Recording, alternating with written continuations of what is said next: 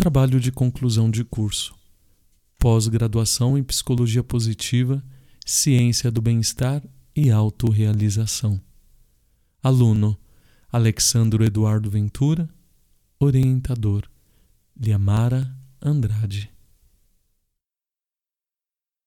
Tema: A contribuição da psicologia positiva para o protagonismo de uma vida feliz.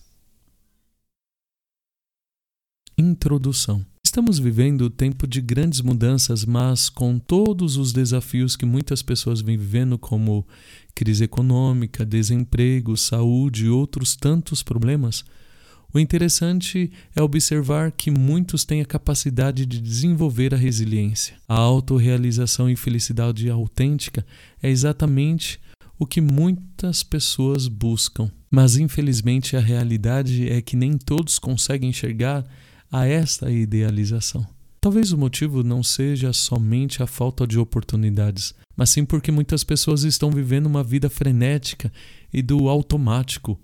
A consequência é que não conseguem uma saudável administração do tempo. Essa realidade faz parte de um grande número de pessoas e talvez nunca terão a chance de colocarem em prática o potencial e habilidades que possuem. E a conclusão é que dificilmente alcançarão a autorrealização e a felicidade, pois estarão presas a um sistema de opressão que leva à dependência, que leva a uma saúde emocional desequilibrada e uma vida insatisfeita. Escrever sobre esse tema contribuição da psicologia positiva para o protagonismo de uma vida feliz é justamente porque vivi alguns anos de minha vida adulta de forma insatisfeita, porque não possuía o equilíbrio das emoções. E digo que não saber administrar esta parte de nossa vida é o mesmo que perder o total controle de nossa identidade o que afetará diretamente os nossos relacionamentos, vida profissional, convivência familiar e a capacidade de viver com problemas e desafios, tornando realidade o estágio de sofrimento e a negatividade. Ao me deparar com os estudos da psicologia positiva, percebi que essa ciência trouxe grandes benefícios e despertou habilidades e conhecimentos os quais me fizeram tomar o papel de protagonista principal de uma vida feliz, desenvolvendo emoções positivas. Escolhi esse tema porque surgiu em mim o desejo de retribuir a transformação que fez em mim, e por me fazer adquirir tal conhecimento acerca de mim mesmo, logo desejo fazer com que mais pessoas tenham acesso a esse conhecimento para que também possam se tornarem protagonistas e agentes de transformações de suas próprias vidas. Fazer entender que, mesmo diante de tantos desafios e conflitos, todas as pessoas têm o direito de descobrirem que a autorrealização e a felicidade dependem delas que só precisam despertarem o que já possui como forças e virtudes. É possível o florescimento da vida, a autorrealização e a felicidade quando conseguimos darmos atenção a nós mesmos, aprender a nos ouvir, porque acredito que as respostas estão dentro de cada um de nós. Quando uma pessoa começa a colocar em prática seus pontos fortes, sem julgamento, mas com curiosidade, consegue realizar seus sonhos e projetos, adquirindo assim a satisfação constante e permanente. A psicologia positiva nos leva ao pensamento crítico e ter esse tipo de pensamento faz com que despertemos da alienação que vivemos sem perceber, de tão natural que já se tornou. Mas essa alienação que falo, ela nos paralisa para a ação positiva, porque faz com que a pessoa viva em um cenário pessimista, irracional despertar o pensamento crítico em relação a nós mesmos, a vida que estamos vivendo e a vida que almejamos viver, deve despertar as nossas competências e não o vitimismo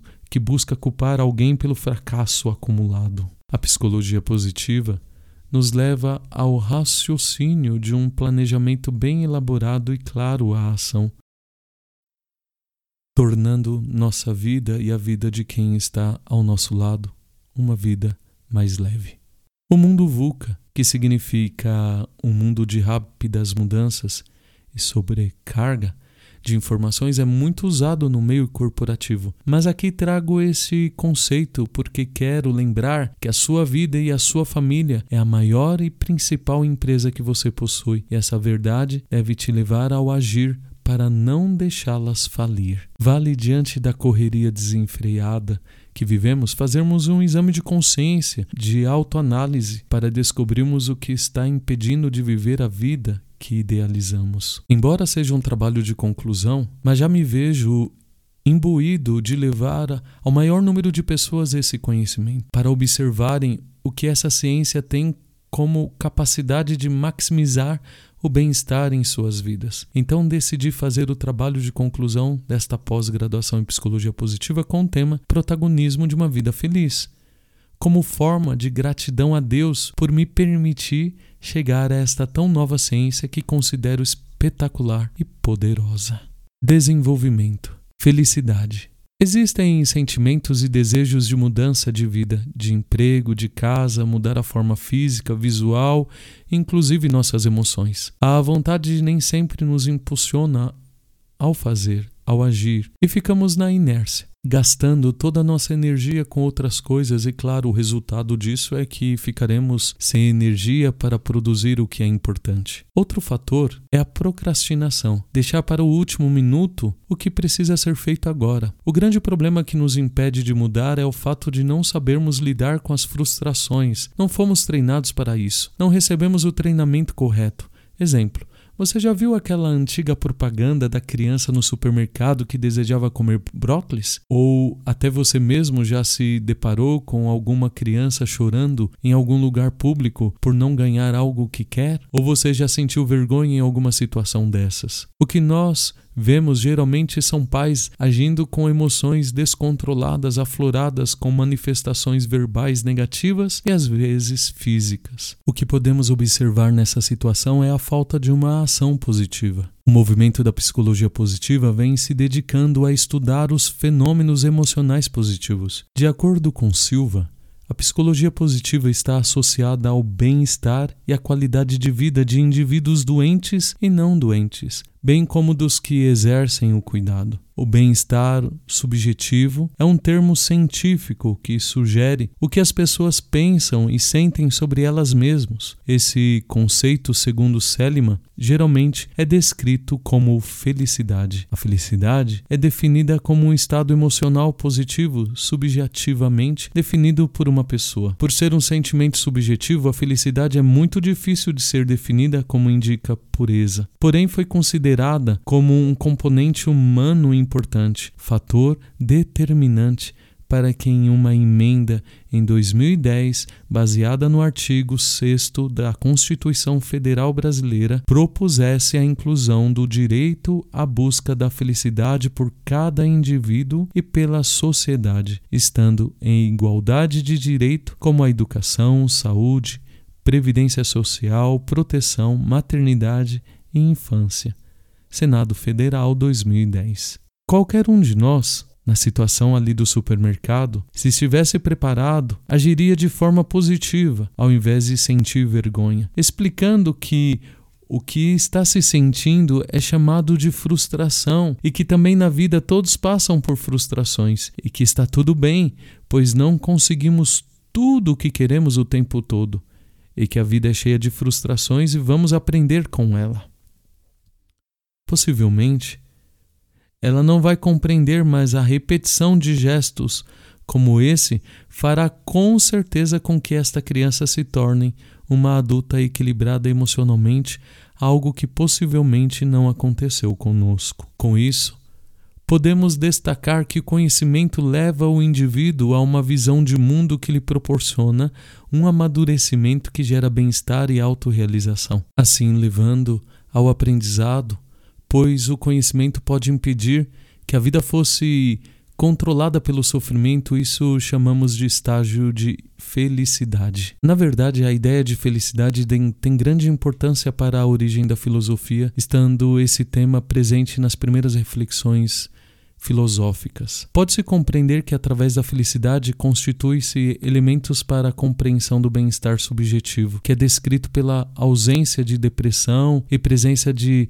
estados cognitivos e emoções positivas. Sobre o bem-estar subjetivo, uma pesquisa brasileira se propôs a buscar respostas para validar de que forma sua influência pode estar relacionada à qualidade de vida. O bem-estar subjetivo é associado à saúde e à longevidade, embora os caminhos ligando essas variáveis estejam longe de inteira compreensão. Almejamos ter uma vida feliz e às vezes nos perguntamos por que é tão difícil alcançá-la. Será pelo de não sabermos o que é de fato felicidade? Uma visão muito pessimista, mas foi a filosofia que rompeu com esta visão pessimista e procurou estabelecer orientações para que o homem procurasse a felicidade. Demócrito de Abdera julgava que a felicidade era a medida do prazer e proporção da vida. Para atingi-la, o homem precisava deixar de lado as ilusões e os desejos e alcançar a seriedade. A filosofia era um instrumento que possibilitava esse processo.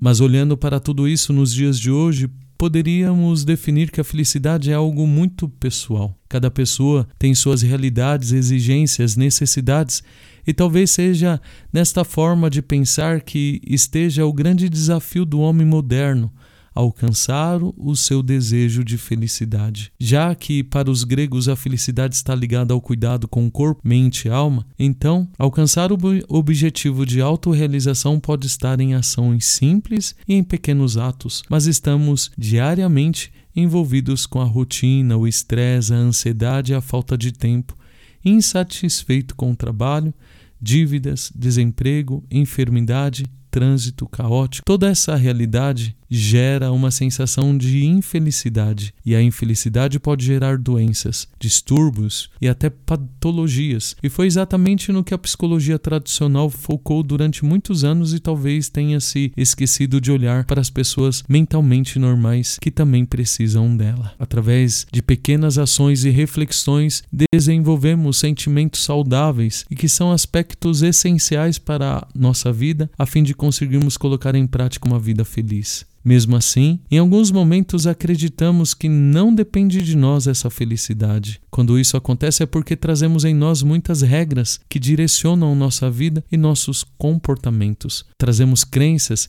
e elas podem ser positivas e nos dar permissões para atingir metas. Mas também pode ser impedimentos para atingir a vida desejada, justamente porque são princípios de ações e todas as possibilidades e habilidades são influenciadas pelo que acreditamos. Isso faz com que se tornem verdades absolutas somente a partir do momento em que as pessoas se conhecem profundamente e descobrem o que realmente elas querem e o que gostam. Quando mudanças internas e externas começam a acontecer e uma das melhores formas das pessoas realmente se sentirem livres e bem consigo mesma, podendo colocar em prática o autoconhecimento. A inteligência emocional e o autoconhecimento faz com que vejamos o quanto somos merecedores da felicidade e nos ajudam a traçar o caminho a, serem, a ser percorrido com muito esforço e dedicação em busca desta realização. Há muitas pessoas hoje que não sabem para onde estão indo. Isto é um problema quando não é traçado um projeto de vida, não se tem um sentido a ser percorrido, se vai para qualquer lugar. Isso dará o nome de autossabotagem, que vem acompanhado de procrastinação, medo, negatividade, impulsividade, perfeccionismo. O perfeccionismo e a impulsividade caminham de mãos dadas. Detectamos isso quando vemos que é constante a cobrança de que as coisas saiam exatamente como idealizamos. Com isso é possível ver quão destrutiva e tóxica é esta mistura, porque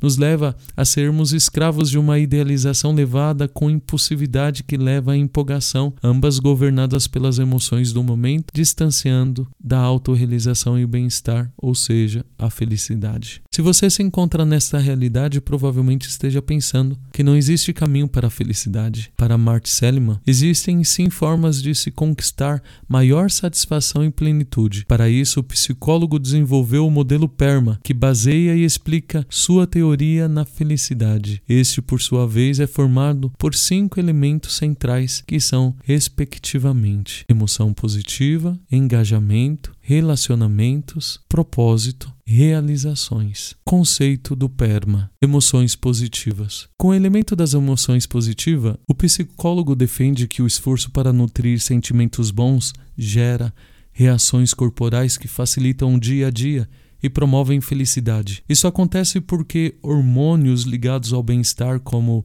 a dopamina e a ocitocina, são liberadas. A felicidade depende de se vivenciar mais emoções positivas do que negativas. O engajamento, o flow. O engajamento chama a atenção para o grande diferencial que acontece na vida quando a pessoa se envolve por completo em algo que faz. A satisfação com o trabalho e com outras atividades gera o sentimento de felicidade, aumentando a concentração e a possibilidade de sucesso. Realizar as atividades desafiadoras que fazem com que a pessoa não sinta o tempo passar levando a pessoa ao estado de flow relacionamentos. Já o aspecto do relacionamento se refere à necessidade que o ser humano tem de se conectar com outras pessoas. A psicologia positiva afirma que quanto mais positivos forem seus vínculos interpessoais, mais feliz você se sentirá. Ter tempo de estar com as pessoas que dão sentido à vida é o componente mais importante do PERMA. Propósito. O propósito é considerado um dos principais motivadores do ser humano. Ele possibilita que uma pessoa saiba o que deseja ser e fazer na sua vida. Desta maneira, suas ações serão mais organizadas e efetivas. Enquanto isso, quem não conhece seu propósito pode se sentir perdido e com poucas alegrias na rotina. Realizações. Por fim, o elemento das realizações tem ligação com a conquista de objetivos e metas. Cada realização gera alegria e motivação para as próximas. Assim, ser capaz de conquistar o que busca e reconhecer isso é um fator positivo para continuar alcançando sucesso, conquistas que podem ser materiais ou não. Então podemos dizer que a felicidade é uma questão de escolha e que não podemos confundir felicidade com euforia, que é uma sensação de alegria extrema, mas que tem um efeito rápido e temporário, o qual dura muito pouco. Felicidade nesse sentido é um processo ativo, construído diariamente e que não tem nada a ver com um conjunto de emoções positivas, mas sim um estado psicológico muito amplo que engloba diversos fatores, incluindo um lado cognitivo que diz respeito à própria avaliação que a pessoa faz de sua satisfação. Ou seja, ser feliz é o que fará com que as pessoas conquistem os melhores trabalhos, os melhores salários, e tenham relacionamentos melhores e não o contrário. Ter um bom emprego para ser feliz, um relacionamento amoroso, a casa dos sonhos, o carro do ano, o casamento, mudanças de visual para depois ser feliz. Toda conquista humana está vulnerável à adaptação hedônica, ou seja, pensamos em tudo que no futuro nos trará felicidade e ao chegarmos lá, passado alguns dias ou meses, estaremos sentindo tédio novamente e buscaremos algo diferente. Com isso, o que faz a vida valer a pena é se tornar protagonista de suas escolhas, suas atitudes, sua forma de pensar e de interpretar as emoções, suas re relações com o mundo. Nesse sentido, a psicologia positiva contribui levando o indivíduo a um nível de conhecimento e amadurecimento das suas relações e emoções. Psicologia positiva, impulso para uma nova identidade. Surge então a psicologia positiva como estudo científico focado no que faz a vida valer a pena. É um chamado para que a ciência e a prática psicológica se preocupe tanto com a força quanto com a fraqueza, ou seja, que esteja tão interessada quanto em consertar o pior. A ciência se preocupa em tomar a vida de pessoas normais felizes do que com a cura de patologias. É importante ressaltar que a psicologia positiva não é autoajuda nem lei da atração ou pensar positivo, muito menos de repressão das emoções negativas, mas uma ciência que colabora para que vejamos e interpretemos o mundo com outra perspectiva, nos ajudando na questão da escolha que fazemos diariamente e na forma como escolhemos interpretar o mundo. Ela surge quando Mart Seligman foi presidente da Associação Americana de Psicologia. Depois de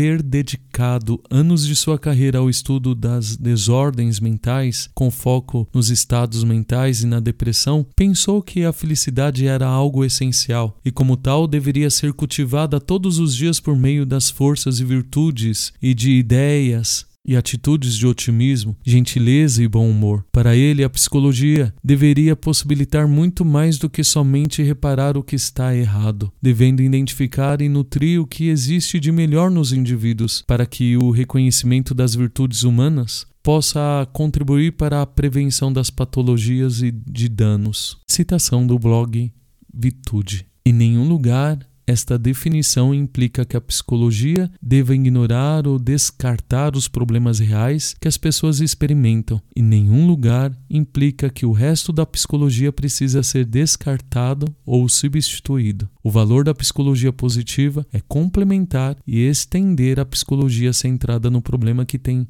sido dominante por muitas décadas. Psicologia positiva é psicologia. Psicologia é ciência. E a ciência exige a verificação de teorias contra evidências. Consequentemente, a psicologia positiva não deve ser confundida com autoajuda não testada, afirmação sem pé ou religião secular. Não importa quão boas estas possam nos fazer sentir, a psicologia positiva não é uma versão reciclada do poder de pensamento positivo.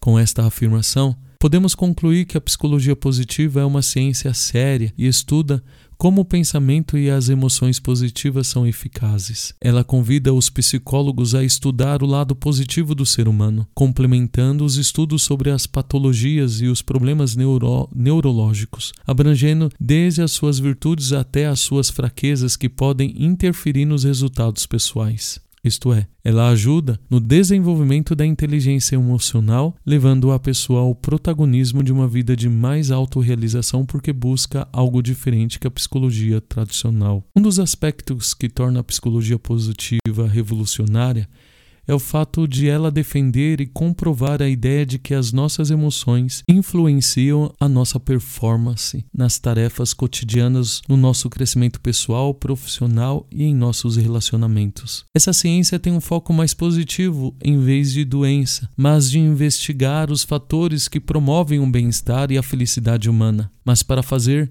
com que isso fosse possível, ou seja, mudar o foco de uma ciência para um novo protagonismo diferente daquela que os profissionais já estão há tanto tempo habituados. Era necessário que houvesse uma série de trabalhos e evidências científicas e principalmente pessoas dispostas a mudarem os paradigmas e com isso a psicologia positiva hoje não se resume apenas às contribuições de Mart Seligman, mas a diversos outros grandes pesquisadores de grandes renomes internacionais e tantos outros nomes que ajudam a criar, aprofundar e ampliar os estudos e conhecimentos responsáveis pela solidificação. A psicologia positiva não para por aí. Continua cada vez mais sendo estudada, aprofundada e assim colaborando com que as pessoas escolham sua trajetória de vida para se tornarem protagonistas de autorrealização e bem-estar. Vemos o quanto ela está focada em buscar de compreender melhor o que faz as pessoas serem mais felizes. Mas para isso é necessário assumir o controle das emoções, mesmo nos momentos difíceis, como citei no início, dando o exemplo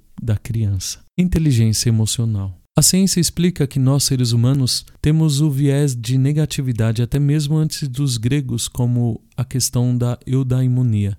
A neurociência diz que a negatividade que trazemos em nós de forma tão natural está no desenvolvimento de uma parte de nosso cérebro que há milhões de anos não se desenvolveu e que continua agindo como na época de nossos ancestrais na savana africana. Vivíamos em um ambiente ameaçador os que mais sobreviviam eram os que estavam ligados ao negativo, e depois de muitos séculos, de forma consciente, vivemos desta forma, pois existia um cérebro emocional muito antes de um racional. Hoje, em pleno século XXI, somos chamados a seguir o coração, mas sem esquecer de levar o cérebro junto. Nos últimos tempos, tem se falado muito de inteligência emocional e o responsável pela popularização mundial desse termo é o psicólogo Daniel Goleman. Inteligência emocional é a capacidade ou a competência de reconhecer e identificar as próprias emoções e também a dos outros seres humanos. Mas nem tudo é tão simples assim. Existe certa dificuldade de discernir essas emoções, pois uma coisa é o que está acontecendo e outra coisa é o que você está sentindo. Em algumas situações, as emoções tomam conta das pessoas, provocando desconforto pessoal ou social. Cada pessoa tem dois tipos de inteligência emocional e a racional. Ambas, as mentalidades costumam se sobrepor, apesar de funcionarem de maneira independente. Uma não pode existir sem a influência da outra. Autoconsciência emocional consiste na capacidade que o indivíduo possui de perceber que está tendo uma emoção e de identificá-la. Os primeiros passos para lidar com as emoções é entender quais são elas, quando e como surgem e qual é o seu nome. Alegria, tristeza, nojo, raiva, medo, há muitas outras que fazem parte de nossa existência, como a inveja, a paixão, a calma, o tédio, a simpatia, a estranheza, entre outras. Autorregulação emocional depois de identificar a emoção sentida, é preciso relacioná-la ao evento que provocou. Se você se sentiu triste, por exemplo, o que foi que causou esse sentimento? É preciso identificar se as emoções fazem sentido ou se há a possibilidade de interpretar os acontecimentos de alguma outra maneira. Motivação. Acontece quando uma pessoa direciona as suas emoções de forma positiva à realização de seus objetivos, seja em âmbito pessoal ou profissional. Todos nós precisamos de motivação para realizar nossas atividades, o que exige equilíbrio emocional pois ter inteligência emocional não significa ignorar as emoções negativas, desde que não deixemos que elas nos dominem, mas promover algum tipo de mudanças e novos hábitos em nossas vidas. Isso nos levará a um estado de maior felicidade e realização. Empatia esse processo não envolve somente a identificação de nossas próprias emoções, mas também das emoções dos outros. A capacidade de se colocar no lugar do outro, compreender e respeitar aquilo que a outra pessoa está sentindo, colabora para que eu não tome atitudes erradas. Habilidades sociais permite construir relacionamentos mais saudáveis com familiares, amigos e colegas de trabalho.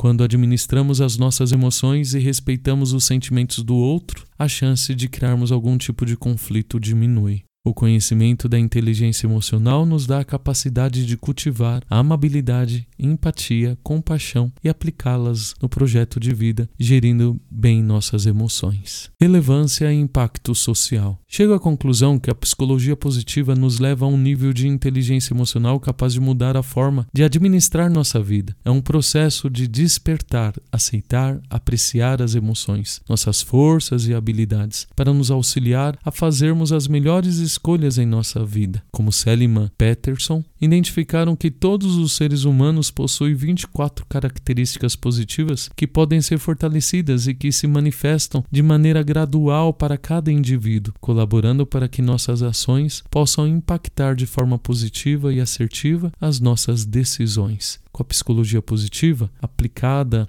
em nossas vidas, seremos capazes de olhar para as pessoas com personalidades diferentes da nossa e aprendermos novas estratégias. E como nos relacionarmos melhor com o mundo à nossa volta. Porque seremos capazes de compreendermos que nossas emoções não definem quem somos. É claro que todos têm traços dominantes de nossa personalidade, mas todas as emoções são passageiras, oscila ao longo da vida e graças a isso é possível desenvolver novas capacidades e habilidades e melhorar com o passar dos anos. Vale lembrar que as emoções não existem apenas para que sejam sentidas, mas também para que sejam interpretadas. Tudo isso não é tarefa simples, mas também não é algo difícil. São pequenas ações do dia a dia pautadas em muitas reflexões nas nossas forças que nos permitem lidar com nossos sentimentos de maneiras mais mais saudável e positiva. Possuir esse conhecimento e colocá-lo em prática é essencial à nossa vida pessoal, familiar e empresarial e todo tipo de relações, essencial para que nos tornemos protagonistas de uma história feliz. Por fim,